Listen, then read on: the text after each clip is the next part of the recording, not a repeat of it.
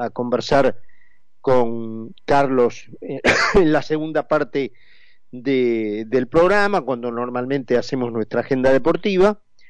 Y eh, les recomiendo se queden porque tenemos una nota eh, seguido de la presentación del programa, em, con foco en el sur del país, que, eh, claro, ocurren tantas barbaridades en el centro de la escena que a lo mejor lo que está ocurriendo con la mismísima soberanía argentina, porque eso de eso se trata, en un amplio abanico del territorio nacional entre las provincias de Río Negro y Neuquén, eh, pasa a un segundo plano o incluso en muchos casos desapercibido. Eh, entonces eh, vamos a tener como protagonista a alguien que ya nos ha acompañado aquí en el, en el programa varias veces, desde Villa Mascardi. Eh, allí continúan los incendios, incluso con gente quemada viva dentro de su propiedad, por supuesto también su propiedad, sus cosas, sus recuerdos, eh, el pedido de la gobernadora al gobierno federal, un pedido formal de ayuda con, eh, bueno, personal militar, eh, la increíble postura del gobierno nacional de ceder territorios a grupos sediciosos patrocinados por guerrilleros montoneros en el sur del país, eh, cada vez con más cercanía al éxito de su cometido, una cosa increíble, increíble, que eh, el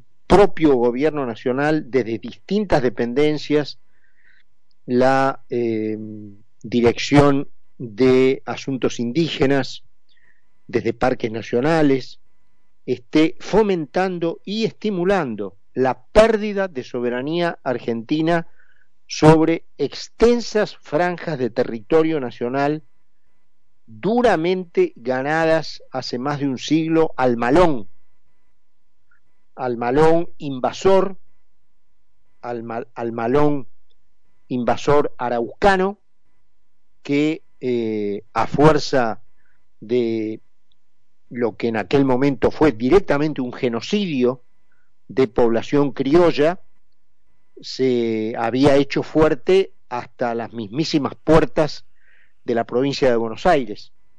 Por eso, bueno, el gobierno del presidente Roca encaró un punto final a toda aquella locura, venció al malón, lo obligó a replegarse y a retirarse del territorio argentino y finalmente lo consolidó para las futuras generaciones que somos nosotros, que en cabeza de un gobierno irresponsable, lo estamos entregando de nuevo con gente infiltrada en el propio gobierno cuyo primer deber sería defender la soberanía nacional.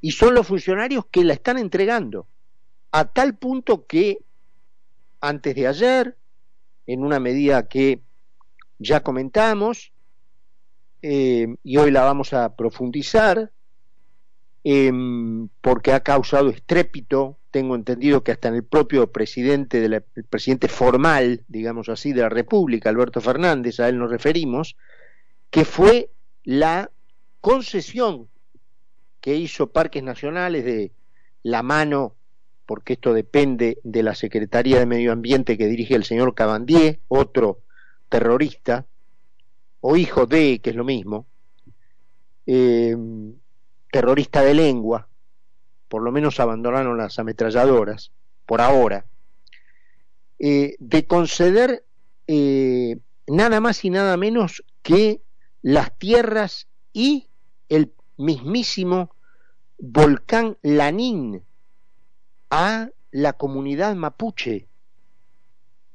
Em, cuando esto llega aparentemente a conocimiento del presidente, eh, lo poco que queda de dignidad presidencial en la persona de Alberto Fernández, bueno, las fuentes indican que reaccionó airadamente frente a esta verdadera locura y aparentemente la decisión sería revocada, se haría marcha atrás con esta verdadera locura y se tomaría alguna medida con la repartición que consagró la entrega de lo que incluso forma parte del escudo provincial de Neuquén, la figura del Lanín, patrimonio de todos los argentinos. Resulta francamente increíble que se haya llegado a este punto. Bueno, de todo eso conversaremos en, eh, en cuanto presentemos el programa con nuestro invitado telefónico. Hoy, bueno, se siguió esperando, eh, hay una cuestión en cuanto a la designación de los de las personas que van a acompañar a Sergio Massa en el Ministerio de Economía, eh, de, cuyo rumoraje, digamos, la, ida y vuelta, la entrada y salida de los rumores, también se pueden extraer conclusiones. Especialmente, ni hablar del tema del secretario de Energía, que es un bastión que el kirchnerismo, el cristinismo, sigue discutiendo, cristinismo castrochavista, sigue discutiendo eh, duramente para quedárselo, en la mano del señor Federico Bernal, que escribió el libro contra el programa de acondicionamiento tarifario de, de la administración Macri, el libro La estafa del tarifazo, que ahora supongo yo que eh, se lo meterá en el culo, ¿no es cierto? El señor Bernal. Libro con prólogo de la señora Kirchner y del señor Víctor Hugo Morales. Así que los tres podrían meterse el libro en el culo ahora, porque ahora un programa de adecuación tarifaria encarado por el gobierno anterior, desplegado en cuatro años de mandato, estos pretenden hacerlo en la canibalada de cinco meses. Entonces aquello era una estafa del tarifazo. ¿Y esto qué, Bernal? En fin. Así que ni hablar de ese cargo. Pero en el otro, que es muy importante, porque es el cargo técnico, más siendo que Massa no es economista, que es el secretario de Programación Económica, lo que desde hace muchísimas décadas el periodismo ha simplificado llamándolo viceministro de Economía, hoy a la mañana era un hecho, un secreto a voces, ya poco menos que con el sello puesto, de que el señor Gabriel Rubinstein iba a ser el designado viceministro de Economía. Entonces, eh, cuando causó un, impacto muy favorable, porque Rubinstein no ha hecho otra cosa que eh, declarar cuestión en los últimos días, incluso se recuerda mucho desde que hoy a la mañana surgió su nombre una nota que dio hace poco a la revista Noticias, eh, bueno, elaboraciones obviamente de, sentido de sentido común. Voy a, leer algunas nomás, declaraciones de, del señor Rubinstein. No sería un, un escenario muy atractivo electoralmente para el frente de todos lo que debería hacer el nuevo ministro Massa, ahí está la duda sobre la posibilidad que tendría el nuevo ministro de hacer algo más contundente. Para mí, dice Rubinstein, hay que entender que el ABC de un ajuste en este momento, cuando ya nadie quiere ni bonos argentinos, ni pesos argentinos, es tener una situación fiscal totalmente equilibrada, decía Rubinstein. Puede haber un escenario de mejora, que la inflación pase de 7 u 8 mensual a 5 o 4 dentro de unos meses y llegar a un escenario electoral más tranquilo. Eso seguramente igual significará una mediocridad importante porque este año se espera una inflación que ronde el 90% y el año que viene un 60%. decía Rubinstein. Em, además, hay una percepción que se mete en el kirchnerismo de que el ajuste fiscal es recesivo y es perjudicial para la gente. Y en ese sentido, no hay suficiente conciencia en ese grupo, en el kirchnerismo, de que la inflación es un impuesto y que se está pagando. Eh, también en esa nota de la revista Noticia dijo, esto referido a los anuncios de Batakis, a lo que había dicho Batakis, porque Massa todavía no era ministro. Los anuncios sobre control de caja, congelamiento de vacantes en organismos descentralizados, posible aumento de la recaudación por revalú inmobiliario y suba de tarifa de gas y luz no alcanzan para convencer de que habrá menos emisión monetaria por el déficit y la continuidad del acuerdo con el fondo. Se necesitaría una hoja de ruta mucho más certera sobre las cuentas fiscales de ahora hasta 2023. También se mostró en favor de desdoblar el mercado de cambios y establecer un tipo de cambio más alto para el dólar al ahorro, turismo, tarjetas y si fuera necesario para determinados consumos suntuarios. Cuando el kirchnerismo le pasa, cuando surge hoy el nombre de Rubinstein, y el kirchnerismo le pasa el escáner, ¿no es cierto?, a Rubinstein, y empiezan a aparecer todas estas declaraciones, estas son las últimas, pero ha venido expresándose en este mismo sentido hace años y es un tipo bien considerado en el conjunto de la profesión, de los economistas profesionales. Bueno, pasado el mediodía ya entró en duda el nombre de Rubinstein. Entonces, ese hecho que haya sido un nombre poco menos que ya confirmado, ya puesto, y cuando el kirchnerismo se entera de las cosas que decía, ahora está en duda, eso también es una señal. Porque te está demostrando que en cuanto se tiene noción dentro del kirchnerismo de que existe la eh, lejana posibilidad de que un hombre con sentido común y racionalismo económico llegue al lado de masa, lo frenan, lo bloquean.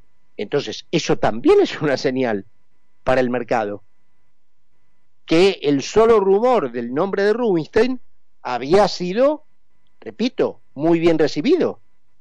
Cuando después del mediodía se empieza a recoger el barrilete de que no hay, de que no se iba a conocer hoy y de que no estaba confirmado de ninguna manera que fuera a ser Rubinstein, es porque el kirchnerismo le había pasado el escáner y, em, el escáner empezó a, a tirar todas estas declaraciones y todas estas este, definiciones que Rubinstein ha venido dando durante toda su vida.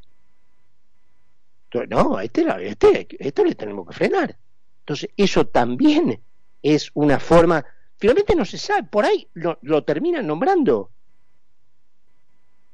Pero, eh, a ver, en el mismísimo día en que el fiscal Diego Luciani confirmó que está completamente probada la participación de Máximo Kirchner en la banda criminal que tomó el gobierno en 2003. ¿Cómo pueden esperar que tomen que un señor que dice las cosas que dice Rubinstein sea el decisor en el aspecto económico técnico que tenga el Ministerio de Economía de ahora en adelante? ¿Cómo se imaginan ustedes que lo va a tomar eso el, el kirchnerismo. El mismo día que el hijo vicepresidencial, excelentísimo hijo vicepresidencial, es formalmente vinculado con la banda criminal que comandaba su mamá y su papá. Yo no, no creo que... No hay más que ir a Google y revisar lo que ha dicho Rubinstein toda su vida. Hasta la semana pasada, hasta hace 15 días. En fin, este, también hay dudas sobre, o sea, no hay dudas que Massa llega a ver como aupado por un grupo empresario que ya se conocía, y a mí me consta, pues yo lo viví en carne propia en el grupo América, cuando en la cara me preguntaron eh, qué ideología tenía, y cuando yo le dije que era un liberal de la Constitución, además de mirarme como si hubiera dicho, no sé, poco menos que la, la, fórmula de fusión nuclear, además de, de poner esa cara, me dijeron, nosotros somos masistas. O sea que, que, la, Daniel Vila, Manzano, Filiberti y, todo ese grupo, digamos, está atrás de... Eso no es una novedad. De Burnequian están atrás de Massa, eso no es una novedad. Ahora, lo que sí empieza a conocerse es cuáles son los... Porque, ¿Cuál es lo que todo el mundo conoce? El Grupo América, Daniel Vila, sí, eh, América TV, Radio La Red, este, Independiente Rivadavia de Mendoza, con el tema del fútbol.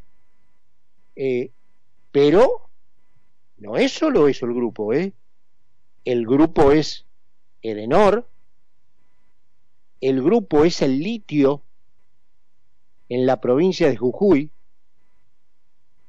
en donde no se sabe hasta dónde está incluso involucrado en una sociedad que tiene todo el derecho, digamos, ¿no es cierto? Siempre y cuando no implique un impacto en las cuentas del Estado.